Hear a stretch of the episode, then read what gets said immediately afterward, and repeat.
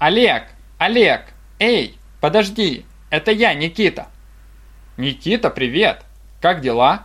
«Я пошел забрать свои документы. Увольняюсь». «Да, я слышал эту историю.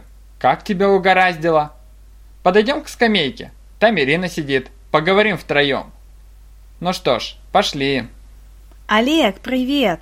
Рада тебя видеть. Как ты, держишься? «Да у меня все в порядке. Иду забирать документы и перехожу на новое место работы». Уже? Когда же ты успел?